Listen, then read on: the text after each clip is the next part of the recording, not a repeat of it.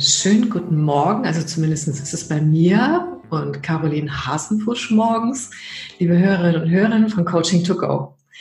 Heute gibt es einen Coach Talk und ich habe einen Gast und zwar einen für mich sehr ungewöhnlichen, weil ich Caroline Hasenfusch, die dabei ist, noch gar nicht lange kenne. So. Und übrigens, sie heißt wirklich so ein zauberhafter Name. Und wer das Video sieht, das passt aus. Sie sieht unglaublich entzückend aus. So. Und den Namen würde ich auch aus Marketinggründen immer behalten, weil ich finde ihn einfach klasse. Den merkt man Genau. Und wie haben wir uns kennengelernt? Wir haben uns dadurch kennengelernt, ähm, dass Caroline ähm, über ihre Assistentin mich gefunden hat und gesagt hat, lass uns doch mal was zusammen machen. Und dann gab es ein ganz intensives Gespräch über eine Stunde, wo wir uns beide abgecheckt haben, wo wir geguckt haben, sind wir auf einer Linie, passen wir zueinander, haben wir das gleiche Verständnis, haben wir vor allen Dingen das gleiche Gefühl dafür, was wir den Hörerinnen und Hörern, also Ihnen, mitgeben möchten. Und nach dem Gespräch habe ich gedacht, jo, dann habe ich noch mal eine Nacht drüber geschlafen, Caroline auch, und dann haben wir gesagt, wir tun es miteinander. So, und damit gebe ich das Wort an dich, liebe Caroline. Ja, hallo, mein Name ist Caroline Hasenpusch. Liebe Christa, vielen, vielen Dank, dass ich hier sein darf, dass wir jetzt gleich ein wunderschönes Gespräch haben werden, wo die Hörer hoffentlich sehr, sehr viel von mitnehmen werden. Mhm. Dankeschön. Gut. Bitte nenn mich Christa Marie, ist mir ganz wichtig, weil meine Mama hat mich immer Christa gerufen, wenn ich irgendwas falsch gemacht habe. Da zucke ich jetzt zusammen. Also ne, immer schön Christa Marie, bitte.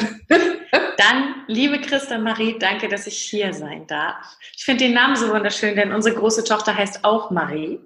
Oh, das ist ja toll. Oh, wie schön. Ein wunderschöner Name. Ja, ich liebe den auch. Ich finde den auch großartig. Ich bin sehr dankbar, dass ich den tragen darf und dankbar, dass du dabei bist. Denn heute geht es um ein ganz spannendes äh, Selbstcoaching und Coaching-Tool, nämlich wenn man in sich entdeckt, dass man an bestimmte Dinge nicht glauben kann oder man weiß es noch gar nicht, dass man daran nicht glaubt. Also man steht sich irgendwie selbst im Weg rum, nämlich daran, wie können wir äh, Glaubenssätze, die uns im Erfolg oder im stressfrei sein oder in ja einfach glücklich sein, wie die uns hindern. So.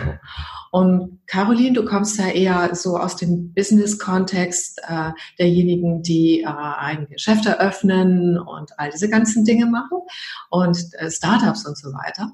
Und ich komme aus dem Kontext, zumindest jetzt, des Business Coaching, der Führungskräfteentwicklung und all das. Wir haben aber in unseren Gesprächen festgestellt, das macht gar nichts, dass wir unterschiedliche Gruppen haben, weil wir Menschen sind überall gleich. Ja?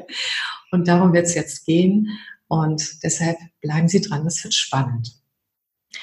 Und Caroline, hast du Lust einzusteigen, einfach mal ein Beispiel zu erzählen, wie man überhaupt merkt, dass es einen hinderlichen Glaubenssatz gibt? Wie man das merkt? Nun, es ist ja oftmals so, was ist denn eigentlich Realität? Was stimmt denn eigentlich? Oftmals haben wir Überzeugungen, die wir schon aus der Kindheit mitgenommen haben. Das kann sein, ich bin nicht gut genug, ich kann das gar nicht. Und diese Überzeugung ist in unserem Kopf drin und hat sich auch in unseren Gefühlen manifestiert. Das heißt, wir fühlen das. Wir haben immer das Gefühl, woher das auch immer kommen mag, ich bin nicht gut genug oder ich kann das einfach nicht. Und wir merken, egal was wir tun, dass uns dieses Denken blockiert. Alles, was für uns hinderlich ist, kann ein hinderlicher Glaubenssatz sein. Denn, wie gesagt, wer weiß denn, was Realität ist und was nicht? Und oftmals ist es ja so, dass vieles von dem, was wir denken, von den Überzeugungen, die wir haben, dass das aus der Kindheit kommt. Ich mhm. kenne es von mir selbst, dieser Gedanke, ähm, nicht gut genug zu sein, beziehungsweise das kann ich doch gar nicht. Oder noch mehr ins Private rein, dass meine Eltern mir diese Überzeugung vorgelebt haben, als Frau brauchst du immer einen starken Mann an der Seite. Als Frau kannst du gar nicht selbstständig sein. Du brauchst dann immer einen, einen Mann an deiner Seite. Und das habe ich immer gedacht, das ist so. Und irgendwann habe ich gemerkt, nein, ich möchte mich selber entwickeln. Ich möchte selber groß werden. Ich möchte selber gesehen werden. Ich möchte selber anderen Menschen helfen. Und dann habe ich festgestellt, diese Überzeugung hindert mich daran. Mhm. Und liebe Hörer, wenn es bei Ihnen auch so ist, dass Sie das Gefühl haben, da ist irgendetwas, was Sie in Ihrer Entwicklung hindert, was sie in Bezug auf die Verwirklichung ihrer Ziele hindert, dann kann das durchaus ein hemmender Glaubenssatz sein. Mhm. Ja, danke dafür. Ich habe tatsächlich auch etwas äh, mitbekommen äh, aus der Kindheit. So, das Leben ist hart. Und deshalb muss man irgendwie da durch. So. Weil Eltern, Bauernhof, ne? Und damals auch schwierige Jahre und so weiter. Und das habe ich auch lange nicht verstanden, warum ich immer so viel ackere und dadurch in Stress komme. Ne? Klar, wenn das Leben hart ist. Christa Marie, wie hat sich das denn bei dir geäußert? Äh, indem ich das kompensiert habe. Ja. Das heißt, ich war, ähm, ich war super gut in allem, weil ich wollte darin nicht stecken bleiben. Ich hatte zwei Kräfte in mir. Ne? Die eine Kraft war eine sehr starke Kraft, äh, ein Gefühl, dass das, was die mir alle um mich erzählen und was ich da sehe und fühle in meiner Umgebung, nicht die ganze Wahrheit ist. Obwohl ich keine Gegenbeispiele hatte, gab es eine Kraft in mir, die eng gesagt hat, nö, ich weiß noch, so als Kind habe ich auf so einem Gartenzaun geschwungen. Ich habe ein großes Glück gehabt, das war ein, ein ungefähr 80-jähriger Nachbar, der irgendwann da hingezogen ist. Und der hat immer so Geschichten erzählt und der hat mir auch äh, Kochen beigebracht, also Sachen.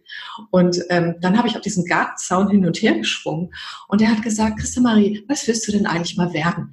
Und äh, da habe ich gesagt, das ist doch ganz klar. Ich will äh, 2000 D-Mark verdienen, äh, in einer Wohnung, die ganz schick ist, alleine leben und, und äh, super erfolgreich sein, irgendwie im Büro.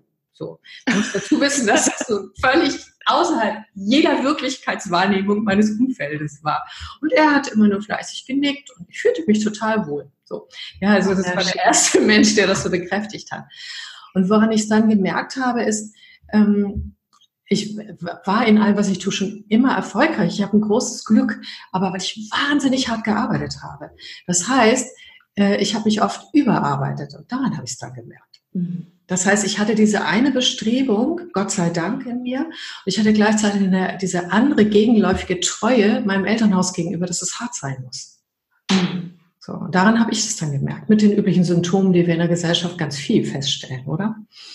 Ne? Definitiv. So. Mhm, genau. Und, und wahrscheinlich auch diese klassischen Schuldgefühle, wenn es dann mal leicht ist, die Schuldgefühle gegenüber den Eltern zu haben, oder hattest du das nicht? Das hatte ich nicht. Da bin ich sehr gesegnet, dass ich das nicht hatte. Wahrscheinlich, weil ich dieses große Glück hatte, als Kind irgendwie auch schon woher auch immer etwas anderes auch in mir zu tragen. Ich habe keine Ahnung, woher das kommt.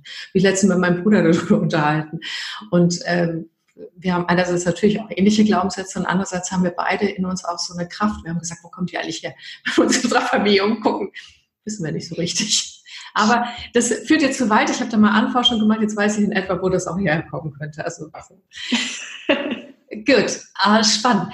Was ich auch noch zu erzählen habe, ist zu dem Thema, dass ich das oft erlebe, dass die Menschen gar nicht wissen, dass sie solche Glaubenssätze haben und auch den Leid, das Leid da drin gar nicht so spüren. Das ist total interessant weil du hast erzählt, dass du das dann auch schon bemerkt hast. Du hast auch erzählt, dass du in Kontakt mit deinen Gefühlen bist und diese ganzen Dinge. Wenn ich in Führungskräfteseminaren bin, gerade oft bei den jungen Führungskräften, die haben gar keine Ahnung. Die halten, das ist so im System für so selbstverständlich. Mhm. Ähm, dass sie einfach es dann merken im Seminar, wenn jemand anders nicht das Problem hat oder nicht diesen Glaubenssatz. Deshalb liebe ich Gruppenarbeit ja auch so. Die staunen dann immer, was alles geht und sagen, wie? So. Und in dem Moment fängt erst etwas an. Und das ist dann der Moment, äh, der auch gut ist. Denn wenn wir merken, wir haben eine Einschränkung und sie nicht mehr komplett für selbstverständlich halten, dann fängt die Arbeit an, oder? Genau so ist es. Mhm. Genau so sehe ich es auch. Weil wir können ja oftmals gar nicht anders, denn wir kommen ja klassischerweise aus einem Umfeld, wo genauso gedacht wird, wie wir auch denken. Dein Beispiel, das Leben ist hart oder Arbeit ist hart zum Beispiel. Arbeit muss hart sein. Wenn ich das denke, komme ich oftmals aus einem Umfeld, wo genauso gedacht wird. Und wenn ich dann woanders hingehe, sei es in, einen, in meinen ersten Beruf oder ins Studium, oder in einer Weiterbildung merke, Mensch, bei anderen ist es anders, dann fange ich das erste Mal an, das zu hinterfragen, weil vorher war es ja die ganze Zeit meine Realität. Ich hatte ja gar keine anderen Referenzerfahrungen. Und dadurch, dass ich diese Härte immer kannte, dass es so eine schwere Last ist, fühlt sich diese schwere Last für mich normal an. Hm, genau so ist das. Wir spüren gar nicht mehr, dass wir die tragen. Ne? Mhm, ja. Genau. Also das heißt, so das Erste zum Mitgeben ist äh, ähm, Watch up. Ne? Also ähm, halte nichts für dich für selbstverständlich, sondern äh, schmeiß mal immer wieder den Blick auch irgendwo anders hin. Insbesondere, wenn ich merke, dass ich Neidgefühle entwickle. Oh ja. ja ne, oder? Das ist ein super guter Indikator dafür, dass etwas in mir das auch möchte. Ich mir das nur irgendwie nicht zugestehe. Und je heftiger dieses Neidgefühl ist, umso besser.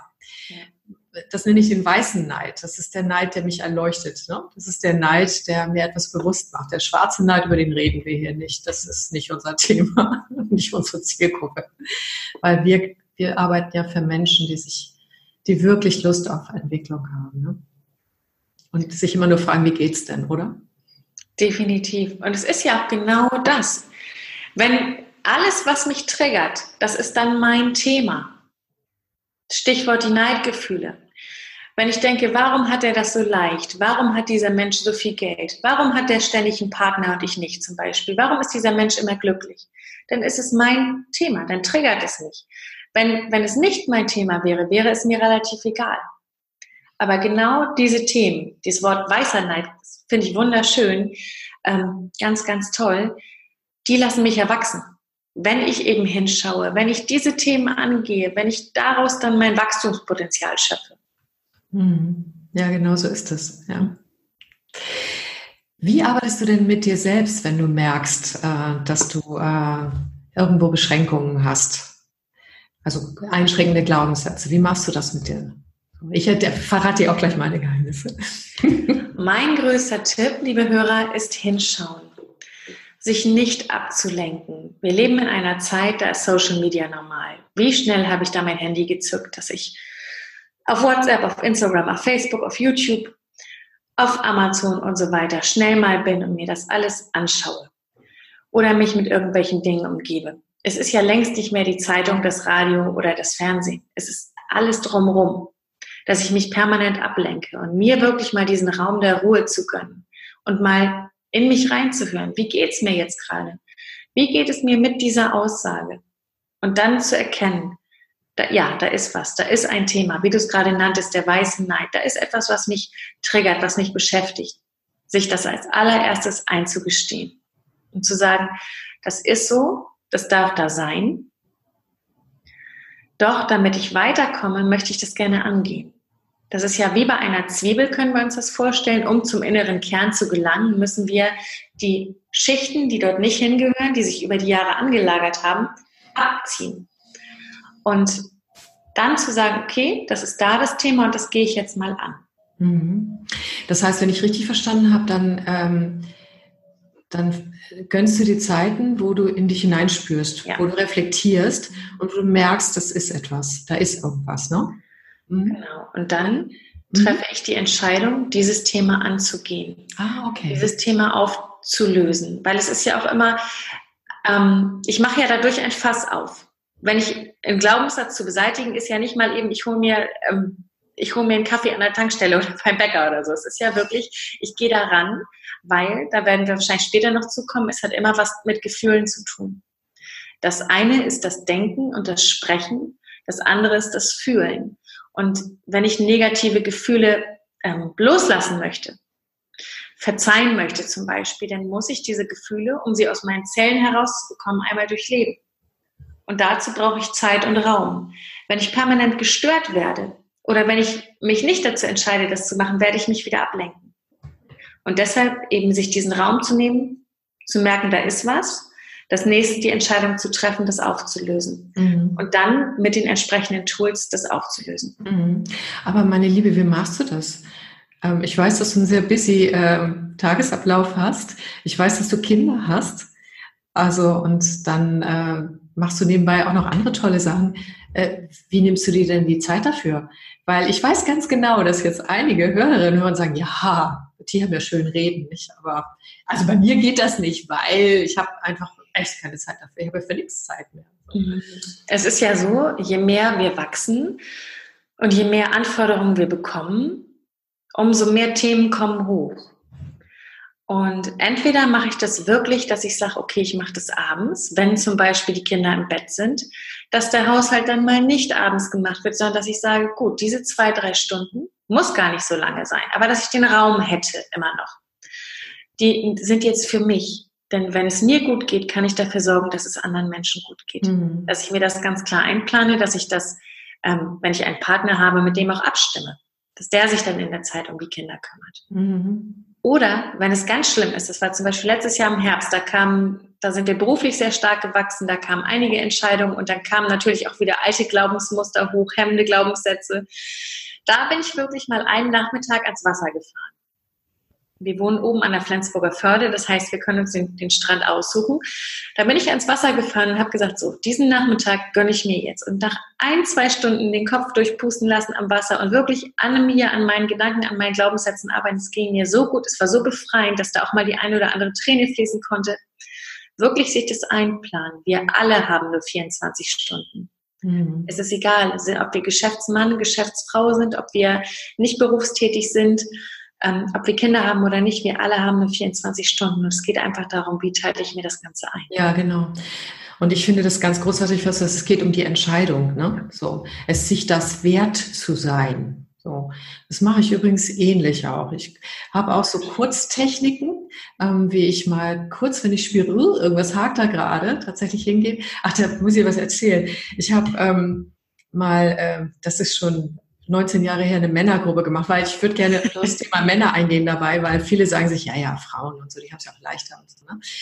Und ähm, die haben dann auch mal gesagt, ja, aber mit einem Meeting geht ja nicht und ne und so weiter und äh, ja und alles so voll mm, und so.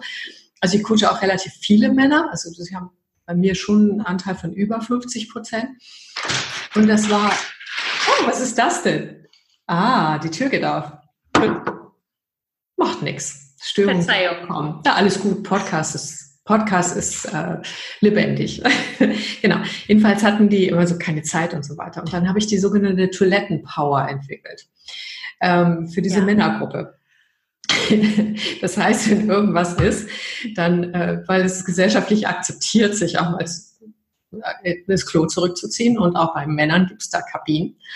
Und dann ähm, habe ich ihnen eine Übung gezeigt, wie sie sich in relativ kurzer Zeit mit sich selbst verbinden können, also ganz zu sich zurückkommen, damit sie diese innere Ruhe finden und äh, sich dann öffnen für diese Wahrnehmung, was passiert da eigentlich gerade und wo ist mein echter Standpunkt und was tue ich. Und dann sind die powervoll vom Klo wiedergekommen und haben die Besprechung weitergeführt. Toll. Und die haben das ganz viel trainiert, das war ganz unglaublich. Und Allerdings ist es so, es braucht Training. Ne? Also manchmal braucht es auch, wenn es fette Themen sind, ganz ehrlich, dann braucht es auch einen halben Tag am Wasser oder irgendwas. Bei mir auch. Ja, Also manche Themen mache ich auch nicht nebenbei, aber es gibt auch vieles, was wir nebenbei machen können. Mhm. Definitiv, natürlich. Also für mich, wie gesagt, es beginnt immer mit der Entscheidung. Will ich mich gut fühlen? Ja. Will ich mich gut fühlen? Nein. Mhm. Und auch mal weiterzudenken. Gerade in Bezug auf ähm, die Unternehmer oder Führung, männlichen Führungskräfte, wo du sagst, die haben wenig Zeit und sagen, ich, ich kann mir das nicht einplanen, denen einfach mal zu erklären, was ist die Folge? Wenn du an dir arbeitest und dafür sorgst, dass es dir besser geht, überleg mal, was das für einen Schub für dein Business hat. Die Ergebnisse werden doch viel besser. Du arbeitest viel effektiver, arbeitest vielleicht sogar schneller, bist konzentrierter. Das ist doch das Beste, was dir passieren kann diesen Shift im Kopf, nicht die Zeit, die ich jetzt brauche für die Technik, sondern was ist das Ergebnis, was ist der Effekt von dem, was ich tue. Mhm, genau. Da dann einfach anzusetzen. Aber das mit der Toilettenpause, vielen, vielen Dank. Also großartig. Ja, das fand, fand ich auch ziemlich äh, spannend. Also es waren insgesamt acht Männer und die haben alles Mögliche ausprobiert. Es war eine großartige Zeit und ähm, es hat auch funktioniert. Also ja, ja. genau. Ähm, ja, weil dieses Thema Männer, das finde ich jetzt nochmal, würde ich nochmal gerne aufgreifen, ähm, weil äh, also viele behaupten, Männer sind halt nicht so affin diesen Coaching-Techniken gegenüber. Ich sehe das überhaupt nicht so, weil ich erlebe das auch nicht in, in dem, wenn ich mit, wenn ich Männer coache, ganz im Gegenteil. Ähm, und dennoch gibt es auch so einen kollektiven Glaubenssatz. Frauen haben es da leichter mit ihren Gefühlen und all das. Das ist nämlich auch ein einschränkender Glaubenssatz. Mhm. Was meinst du dazu oder was erlebst du mit den männlichen Kunden? Ähm, ich erlebe es so, bei uns, bei den Coaching-Klienten ist es wirklich 50-50 gleichermaßen, Frauen wie Männer. Also wir haben uns aber auch nicht so positioniert, dass wir gesagt haben, wir gehen nur auf Frauen. Wir haben gesagt, wir gehen bewusst ähm, auf beides mhm. in Bezug auf Gründer und Selbstständige. Und da merke ich, die Offenheit oder die Anzahl der Klienten ist 50-50. Und die, die sich darauf eingelassen haben, zeigen dann dort auch wirklich ihre Gefühle, gehen auf Glaubenssätze ein. Ähm, kann auch sein, dass da mal Tränen fließen, dass da mal alte Sachen hochkommen. Und die sind da wirklich sehr, sehr offen. Ähm, ich merke eher so oder ganz höre ganz häufig Frauen, die sagen, ja, wir Frauen haben es ja so schwer. Wir haben es ja so schwer, uns durchzusetzen. Das höre ich ganz, ganz viel. Das stimmt. Ähm, und ich denke dann eher, es ist für beide gleich, weil sie beide ihre Rollen, ihre Rollenbilder noch da draußen haben. Die Männer haben immer dieses, ich muss stark sein, ich muss eine Familie beschützen, ich muss der Ernährer für die Familie sein. Das ist ja das, was in den Köpfen drin ist. Und deshalb, wenn man sagt, es ist schwer, dann finde ich, haben es beide gleich schwer, weil jeder mhm. ähm, nach dem Rollenbild, was draußen noch herrscht, seine Herausforderung hat. Ich finde, mhm. weder Frauen haben es schwerer noch Männer haben es schwerer. Das ist eben wieder von, wo betrachte ich es. Oder wenn ich eine Seite des Stocks aufhebe, muss ich auch die andere Seite aufheben. Weil wenn wir in Rollenbildern denken, dann doch bitte für beide die Rollenbilder. Oder wir sagen, nein, wir lösen die langsam auf.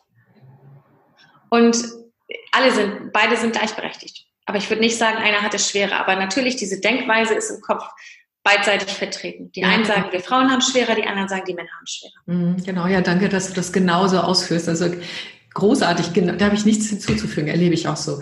Ich habe äh, auch das große Glück, ich habe manche Seminare für Führungsanfängerinnen und da räume ich mit deren Glaubenssätzen auch nicht, sich nicht durchsetzen können. Als Frau wird man nicht akzeptiert. Und da wird gleich am Anfang oft kriege ich so schon äh, die ganzen Glaubenssätze so einmal so so rübergeschoben, ja, und denke, oh ja, schön, ha, fein, hier gibt's was zu tun, ja. Und ähm, ich glaube nämlich auch, beide Seiten haben es gleich leicht oder gleich schwer oder gleichen Herausforderungen. Das sehe ich auch so. Ne? Und trotzdem dürfen wir nicht verkennen, du hast recht, diese Rollenvorbilder, ähm, die uns ja auch geprägt haben, ja. natürlich ein Teil des Filters unserer Realitätswahrnehmung. Und darum geht es ja bei unserem Thema, das zu verändern. Ne? Genau. So, Butter bei die Fische. Okay, wir waren im Punkt wahrnehmen, zulassen, entscheiden und sich Zeit nehmen und dann daran arbeiten. So, spuck mal deine Tools aus. Wie arbeitest du mit dir selber? Welche Tools benutzt du da? Also vorab, für mich gibt es immer den Kreislauf. Gedanke, Gefühl, Handlung, Ergebnis. Und die Frage ist, wo interveniere ich jetzt? Oftmals starten wir ja, wenn wir sagen, ich möchte ein anderes Ergebnis haben, sollten wir bei den Gedanken starten, dass wir anders denken. Wenn ich bisher immer gedacht habe, ich bin nicht gut genug und ich sage, ich denke weiterhin diesen Gedanken, werde ich weiterhin auch nur das Ergebnis haben, was ich bisher bekommen habe. Das heißt, wenn ich andere Ergebnisse haben möchte, muss ich entweder mein, oder muss ich alles ändern, mein Handeln, mein Denken und mein Fühlen. Und so starte ich dann beim Gedanken. Wenn ich merke, dass da ein hinderlicher Glaubenssatz ist. Das kann ich übrigens, liebe Hörer, feststellen, indem ich einfach mal analysiere, welche Sätze nutze ich den ganzen Tag? Oder wenn ich eine Liste von Sätzen sehe, welcher springt mir ins Auge, weil ich sage, das habe ich so oft bei meinen Eltern gehört oder mein Partner nutzt es oder mein näheres Umfeld einfach. Zum Beispiel, wenn wir das Thema Geld nehmen. Reiche Menschen gehen über Leichen oder Geld verdirbt den Charakter. Oder lieber arm und glücklich statt reich und unglücklich. Dass ich da mal das Ganze analysiere, okay, welchen Satz höre ich besonders häufig? Beispiel, Geld verdirbt den Charakter. Ist es wirklich, und den festzuhalten, dann den zu hinterfragen. Ist dieser Glaubenssatz förderlich für mich? Ist es für mich förderlich, wenn ich weiterhin denke, Geld verdirbt den Charakter? Was passiert, wenn ich das denke? Wenn ich denke, Geld verdirbt den Charakter, werde ich nie reich werden, werde ich nie zu Wohlstand kommen, weil ich ja, weil mir mein Charakter und das, was andere von mir denken, wichtiger ist als das Geld. Deshalb werde ich das immer ablehnen. Und sich dann zu fragen, bei dem Glaubenssatz, ist er förderlich oder ist er hinderlich? Wenn dieser Glaubenssatz hinderlich ist, geht es darum, ihn aufzulösen. Also erster Schritt, Glaubenssatz herausfinden. Dann entscheiden, ist dieser Glaubenssatz hinderlich oder förderlich. Der nächste Schritt ist für mich, diesen Glaubenssatz mal auseinanderzunehmen. Das eine ist ja der Satz, die Aussage, kann man sich immer vorstellen wie ein Tisch mit den Tischbeinen unten dran. Das ist die Aussage, Geld verdirbt den Charakter. Und dann gibt es eben die Beweise. Die Beweise sind zum Beispiel, kenne ich jemanden aus meiner Familie, bei dem es so ist, oder aus einer Erzählung von meinen Eltern. Und das mal isoliert zu betrachten, die Tischbeine sozusagen abzubrechen. Die Aussage ist ja nur, Geld verdirbt den Charakter. Sich das anzugucken, stimmt das wirklich? Ist es wirklich bei allen Leuten so? Ist es für mich förderlich? Nein. Das bringt diesen Glaubenssatz schon mal unglaublich ins Wanken. Dann merke ich, okay, das ist nicht real. Es ist vor allem nicht förderlich. Und dann geht es darum, der nächste Schritt, neue Glaubenssätze zu etablieren. Mhm. Wie machst du es bis zu diesem Schritt? Mhm, genau. Ähm, das ist echt spannend, weil ähnlich. So. Also, ähm, es gibt eine ganz wunderschöne Technik äh, von Byron Katie. Wundervoll. Die ist echt so schön. Und diese Frau hat echt was gefunden, weil wir alle sind ja auch Kopfmenschen. Und wir machen uns unsere Wirklichkeit ja im Kopf. Das hat ja auch die Gehirnforschung inzwischen erwiesen, ja, so. Und ähm, diese, ich mache das dann so mit diesen vier Schritten und da komme ich nämlich genau dahin, wo du das gerade gesagt hast, ob der hinderlich oder förderlich ist. Ich frage mich tatsächlich auch, also was sage ich ständig zu mir? Also ich beobachte das auch. Und wenn ich dann irgendwie merke, ouch, was hast denn du da gerade gesagt, wie negativ ist das denn? Wie, also ich werde es nie schaffen, ein Buch zu Ende zu schreiben, als ein Beispiel. Mhm. Oder so eine Firma, wie ich sie brauche, gibt es auf der ganzen Welt nicht, ne, um dort glücklich zu sein. Das ist übrigens ein Glaubenssatz einer Kundin letztens. Dann äh, frage ich mich so, wenn ich diesen Glaubenssatz klar habe, ich frage mich, ist das wirklich wahr? Das ist Schritt eins. An der Stelle ist es noch nicht, meistens noch nicht im Wanken, sondern ja, ja, natürlich ist das wahr. Also da kommt erstmal, aber man merkt schon, mh, hm, so, ich merke das schon so. Hm. Und dann äh, kommt die äh, zweite äh, Frage an mich selbst. Kannst du zu 100 Prozent wissen, dass das immer wirklich wahr ist? Ja, und spätestens an der Stelle muss ich ja dann doch zugeben, nee, nicht ganz. Und jetzt kommt der Motivationsschub, dann frage ich mich, wer bist du denn dann? Wie geht's dir? Wenn du das zu dir sagst oder wenn du, wenn du diese Sichtweise glaubst. Und da, ah, okay, naja, Loser. Jemand, der es nie gebacken kriegt. Eigentlich brauche ich gar nicht anfangen. So, dann spüre ich die ganze Negativität da drin. Ich spüre, wie es mir Energie wegzieht. Und das ist wichtig für dieses Erleben auch. Ne? Und wenn ich so weit bin, ähm, dann freue ich mich schon auf die nächste Frage an mich. Wer wärest du denn, wenn du diesen Gedanken, diese Idee vom Leben nicht hättest? Wundervoll. Ja, und dann geht meistens eine Tür auf. So, und ich sage, ja, also dann wäre ich jemand, die es einfach probiert und dann würde ich mal gucken, ob es irgendwie geht. So, das ist die eine Technik, die mir persönlich sehr hilft und auch meinen Kunden. Ich habe das übrigens letztens in einem Coaching angewandt mit jemandem, die hatte den Glaubenssatz, die hatte sehr hohe ethische Werte, war ein absolutes Multitalent, also eine Frau, die kann mit Kusshand jeden Job kriegen, aber ist nicht in jedem Job glücklich weil sie eine bestimmte Form von Wertehaltung im Unternehmen braucht, sonst äh, kann sie dort nicht arbeiten. Und sie hat wirklich gedacht, oh, wenn ich mir das so angucke in der Wirtschaft, das gibt's da nicht. Und dann habe ich sie nämlich um genau das gebeten, was du gesagt hast, die Beweisführung. Aber andersrum. Ich habe gesagt, Ihre Aufgabe ist bis zum nächsten Coaching, recherchieren Sie 50 Unternehmen, die sehr wohl diese Wertehaltung haben. Da hat sie natürlich gestöhnt und gesagt, oh Gott, ein bisschen habe ich mich schon umgeguckt. Nein, sage ich 50. Ja. Mhm. Und dann ist sie diese Beweisführung angetreten und war total erstaunt darüber, äh, dass es sie doch gibt. Und dann passieren manchmal schon Wunder, nämlich jetzt hat sie schon zwei Vorstellungsgespräche in diesen Unternehmen bekommen. Also weil es eine ganz starke Kraft, eine Anziehungskraft und eine aktivierende Kraft hat. Mhm. Das ist das eine. Für die Beweisführung, vielleicht erzählst du erstmal wieder, ich habe noch eine, zwei, eine zweite Technik, die mir eine gute Freundin, die Hypnotherapeutin ist, geschenkt hat. Sie ist total schlau, Sibylle Schmidt, der verdanke ich auch einige tolle Methoden. Soll ich die erstmal nennen oder willst du erstmal weitermachen? Also es geht um, um das, äh, um das, äh, was du Beweisführung nennst oder das Aufweichen von Glaubenssätzen. Also ich würde dann da nochmal einsetzen, wo ich vorhin unterbrochen habe. Ähm, es ist so, wir hatten ja den Satz, ist er förderlich, ist er hinderlich? Und das kenne ich nämlich auch so, mit den Fragen zu hinterfragen. Also wie fühlt sich das für mich an?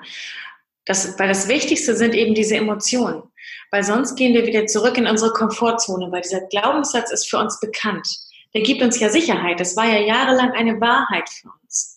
Und dann eben auch diese Fragen, was passiert, wenn ich diesen Glaubenssatz beibehalte? Wie entwickelt sich dann mein Leben? Wie entwickelt sich das Leben von den Menschen, die ich liebe, wenn ich diesen Glaubenssatz beibehalte? Wenn ich weiterhin denke, Geld verdirbt den Charakter, dann werde ich meiner Familie niemals das Leben bieten können, was sie verdienen einmal dieses wirklich, dieses, den Schmerz zu fühlen, wie es ist, wenn der Glaubenssatz da mhm. bleibt, wie der mich aktuell limitiert. Und dann, wie geht es meiner Familie? Oder wie, was, welches Leben kann ich führen, wenn ich für mich diesen Glaubenssatz aufgelöst habe, wenn es den nicht mehr gibt? Wenn ich das nicht mehr denke, mhm. dann limitiere ich mich finanziell nicht mehr. Verzeihung.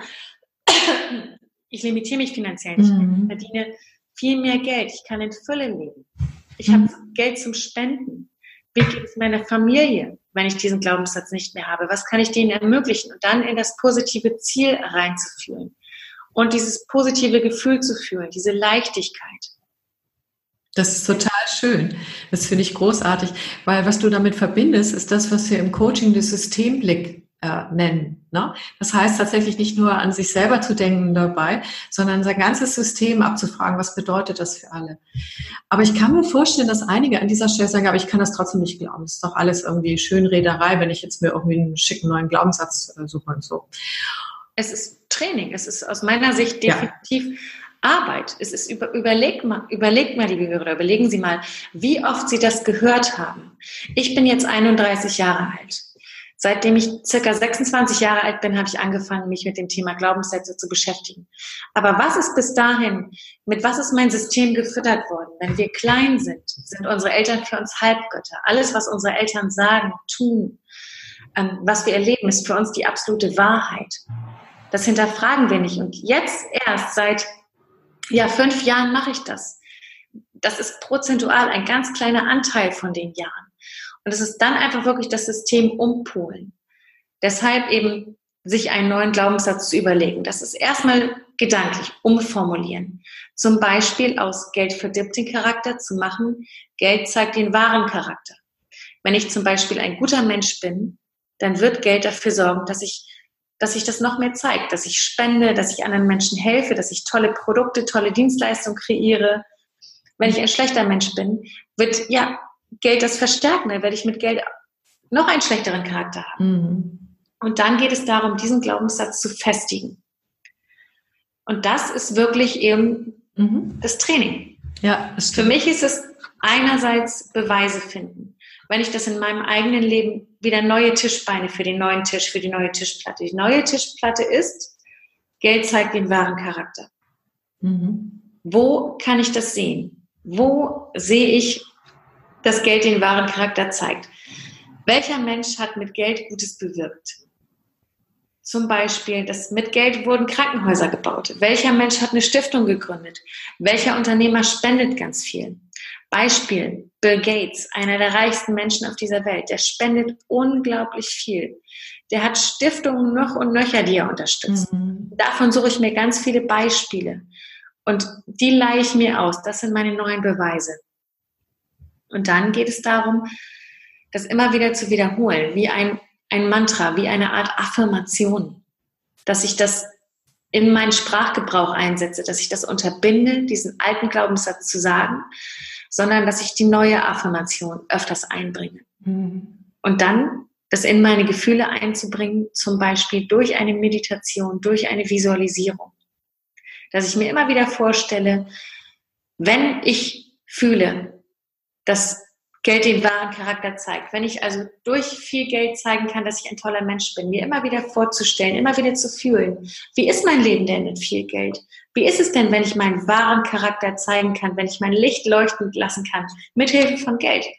Und sich das immer wieder vorzustellen. Das können wir uns vorstellen, wenn wir in die Technik gehen, wie als hätten wir eine Festplatte und die wollen wir überschreiben. Mhm. Oder einen Computer, den wir umprogrammieren wollen. Das sind Programme, die müssen jetzt erstmal überschrieben werden.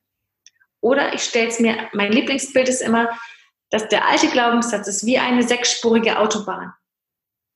Und der neue Glaubenssatz ist erstmal wie eine Linie im Sand, im Feld. Und mhm. daraus muss ich einen Weg machen. Dann eine einspurige Straße, dann eine zweispurige Straße. Das heißt, ich muss diese, diesen neuen Glaubenssatz immer breiter machen. Und das ist einfach Arbeit. Durch Wiederholung, durch Visualisieren, durch Fühlen, die neue Wahrheit erkennen. Ja, das, das wäre so das Komplettpaket. Jetzt hm. würde ich sehr gerne wissen, liebe Christa Marie, wie machst du das denn? Was ist die zweite Technik, die du noch hast? Genau, die erzähle ich dir auch gleich, weil mir ist gerade noch was anderes eingefallen dazu. Und zwar, ähm, ich lasse mich ja selbst auch coachen und als ich den ersten Wandel von der Steuerberaterin äh, in das wilde Coachleben gemacht habe, etwas live verkauft habe, äh, meinen ganzen Besitz aufgelöst habe und in eine WG äh, zurückgezogen bin und das irgendwie mit äh, Ende 30, ja. Cool. Einfach weil ich diesen neuen Weg so gerne gehen wollte. Ähm, da hat mich jemand gecoacht und ich bin nachhaltig dankbar dafür, weil ohne dieses Coaching hätte ich es nicht geschafft. Deshalb gebe ich auch so gerne Coaching-Techniken oder Selbstcoaching-Techniken weiter, weil ich weiß, ähm, wir können so viel mehr erreichen, wenn, also mit uns selber. Und ich meine jetzt nicht höher, schneller, weiter, sondern ein erfülltes Leben. Bei mir hat es tatsächlich nochmal ein erfülltes Leben gegeben. Und äh, was die, äh, der Coach mir da alles so gezeigt hat, und da habe ich gedacht, oh, das ist ja irgendwie alles sehr spooky. Und habe gesagt, tut mir leid, ich kann das trotzdem nicht glauben. Also wie soll das denn bitte schön gehen? Ja, ich war hochkritisch. Und dann hat sie mir etwas vorgelesen. Und das stammt aus Alice vom Wunderland. Und Alice trifft die Königin. Ja, die trifft diese, diese Königin, ich meine, die Herzkönigin. Und dann sagt sie, ja, was wünschst du dir denn? Und so, ja, so und so ja, dann, dann wirst du das bekommen. Und dann sagt sie, Alice sagt, nein, das kann ich nicht glauben. Das kann ich nun wirklich nicht glauben. Also was ist das denn bitte schön, ja? Und dann sagt die Königin, ähm, nein, sie sagt, das ist unmöglich. Und dann sagt, ah, ah, dann wirst du noch nicht, nicht genug Training haben. Denn äh, als ich aufgewachsen bin als Königin, haben wir morgens vorm Frühstück schon fünf Dinge, die unmöglich sind, uns angeschaut und in Möglichkeiten verwandelt. Also alles, was unmöglich war, haben wir möglich gemacht. Hm. Alice, du hast einfach noch nicht genügend Training. Und diese Geschichte, die, also, die ich jetzt bestimmt nicht genau wiedergegeben habe, die aber in, in dem äh, Buch tatsächlich vorkommt, die hat mir so eine Tür geöffnet geistig. Das war ganz spannend. Und jetzt kommt die Technik, weil, weil diese Technik es ähnlich macht. Also es ist so, dass ich erstmal auch meinem kritischen Selbst Genüge tue, indem ich mindestens zehn Gründe aufschreibe, warum mein Glaubenssatz wahr ist. Hört sich jetzt erstmal merkwürdig an. Also warum das ganz klar für mich speziell nicht geht. Mag ja sein, dass die Welt das kann, aber ich, nein, für mich geht das nicht. Ne? Und ähm, meistens ist es so, dass man gar nicht auf zehn kommt, weil man muss sich immer neue Begründungen, also wirklich überlegen und äh, aus sich rausbringen und so. Aber die Regel ist, du hörst nicht aufzuschreiben, bis du zehn hast. Mhm. Du machst auch nicht elf, du machst genau zehn. Dann, war, dann legst du das irgendwo hin und wartest einen Tag ab oder auch mehrere Tage und dann nimmst du dir das Blatt. So, und jetzt schaust du dir jeden einzelnen Grund an und widerlegst den. Schriftlich. Und meistens ist es so, dass in der Zwischenzeit schon arbeitet, weil ein Teil der Gründe oder der, der Horrorvision, die wir haben, wir werden unter der Brücke enden oder was auch immer, so überzogen sind von unseren Ängsten, dass wir schon fast lachen müssen. Aber es gibt darin auch so richtig knackige Sachen, an denen wir echt werkeln müssen. Und das aktiviert total im Kopf einfach auch die Ausrichtung, auf was richte ich mich aus, auf das Unmögliche oder auf das, was vielleicht geht. Es geht sicherlich auch nicht immer alles, das ist auch klar. Wir werden bestimmt auch schon Grenzen akzeptieren dürfen. Aber es geht viel mehr auch in Richtung Erfüllung, als wir uns vorstellen können. du hast mich gerade noch zu etwas inspiriert. Du hast das Thema Geld genommen und ich habe ja früher auch mit Existenzgründern gearbeitet. Du, das war einer meiner Haupttätigkeiten, dieses Thema Geld zu transformieren bei denen. Unglaublich, ja. Könnte ich auch Stories erzählen. Und heutzutage ist es so, äh, in Unternehmen erlebe ich das mit dem Thema Macht. Denn es ist nicht immer nur das Elternhaus, was uns eine Prägung gibt, mhm. sondern es ist auch das kulturelle Umfeld. Stell dir vor, du hast 20 Jahre in einem Unternehmen gearbeitet, dann hast du ein bestimmtes Mindset. Du wirst da nicht glücklich sein oder nicht erfolgreich sein, wenn die Art zu denken, was tabu ist, was nicht tabu ist, nicht auch ein Teil von dir wird. Das heißt, alles, wie du denkst, wie du es etwas bewertest, wie du es anschaust, wird in dir drin auch quasi kollektiv geprägt sein aus der Organisation. Definitiv. Es ist, mhm. Was kommt auf uns zu? Was fließt auf genau, uns ein? Genau, ja, genau. Und diese, dieses sich äh, in der Kindheit sind wir ja wirklich auf die Eltern angewiesen, aber manchmal überträgt sich das auch bis hin, wir glauben unserem Umfeld, wir glauben auch den Hierarchien, wir glauben auch dem Geschäftsführer, weil der hat Macht über uns. Und deshalb ist das gleiche äh, Thema auch, was glaube ich, was in diesem Unternehmen geht, was ich hier bewirken kann und auch wie viel Macht äh, kann ich denn schon haben und wie ist die hier verteilt. Und da erlebe ich auch sehr stringente Glaubenssätze. Von dem Prozess ganz mal abgesehen, wenn ein Unternehmen plötzlich seine Kultur verändert und dem völligen Identitätsverlust, den man damit irgendwie erleiden kann als Führungskraft, Mitarbeiter. Aber das ist ein anderes Thema, das ist ein anderer Podcast. Ich wollte nur gerade sagen, deshalb finde ich es so spannend, dass unsere beiden Erlebniswelten hier mit den Kunden so zusammenkommen, eigentlich uns, unsere persönlichen, weil das geht viel, viel weiter, als wir oft überhaupt wahrnehmen können. Ja, das war meine, das, das heißt einfach die Zehn-Punkte-Liste. Wie findest du das?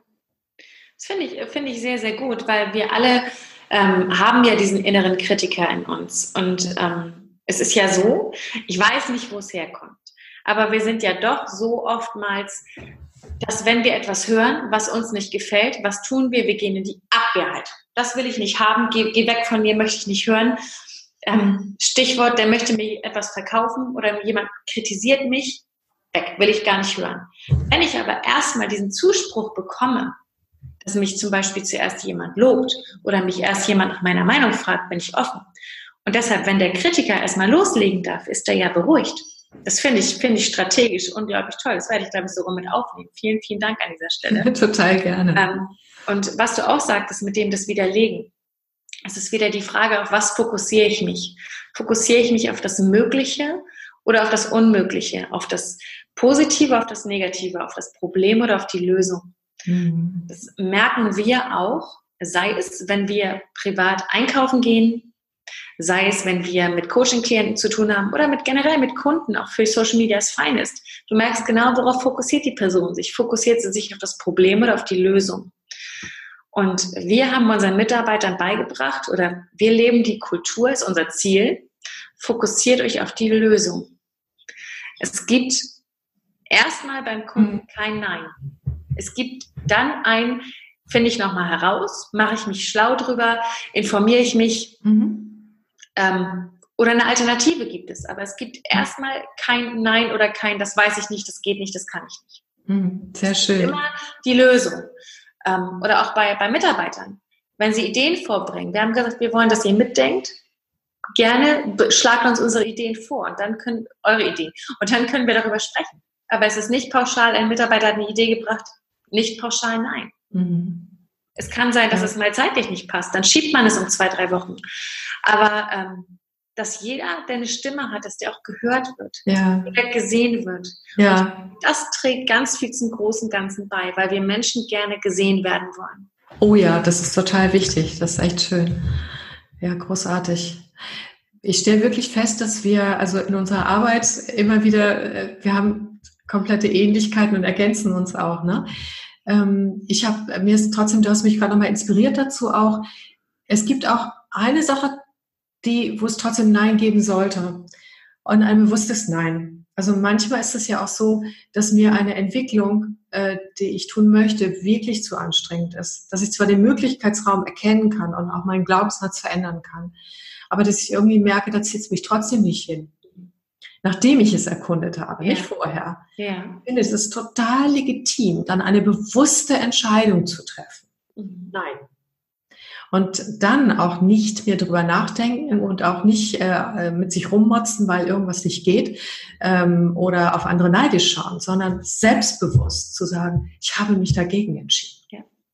Und dann gebe ich meine Energie woanders hin. Ich finde, das gehört zur Abrundung noch mit dazu.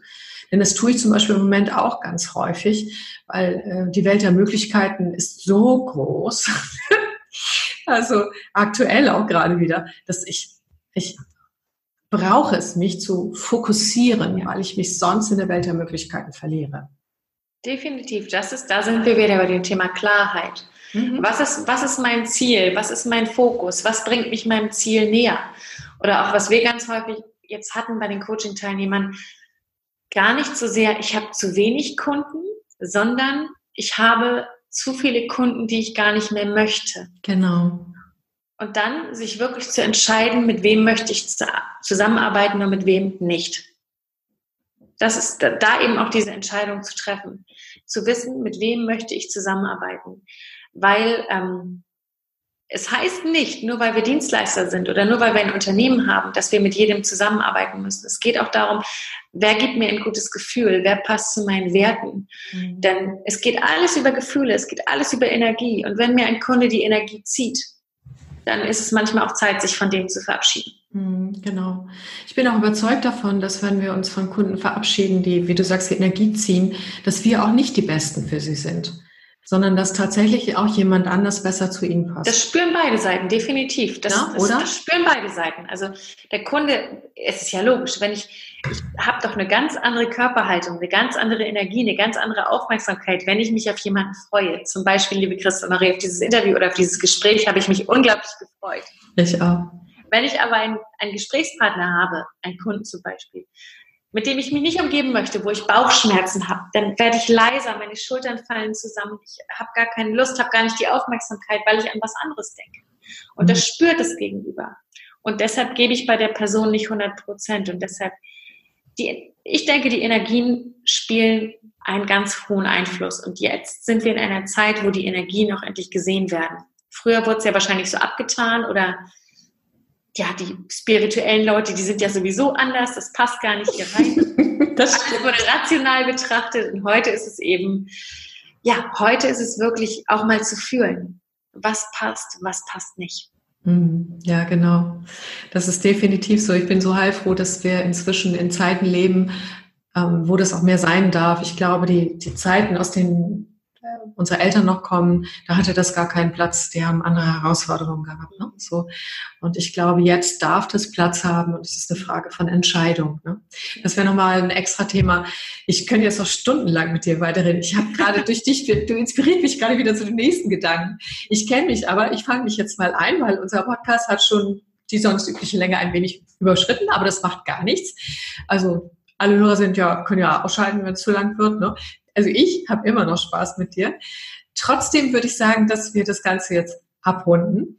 Okay. Und es ist eine Tradition, dass jeder von uns äh, den Hörerinnen und Hörern oder vielleicht schauen ja auch manche Menschen das Video, wir werden das wahrscheinlich wieder veröffentlichen. Ja. Ähm, was möchtest du noch mitgeben in drei Sätzen zu dem Thema?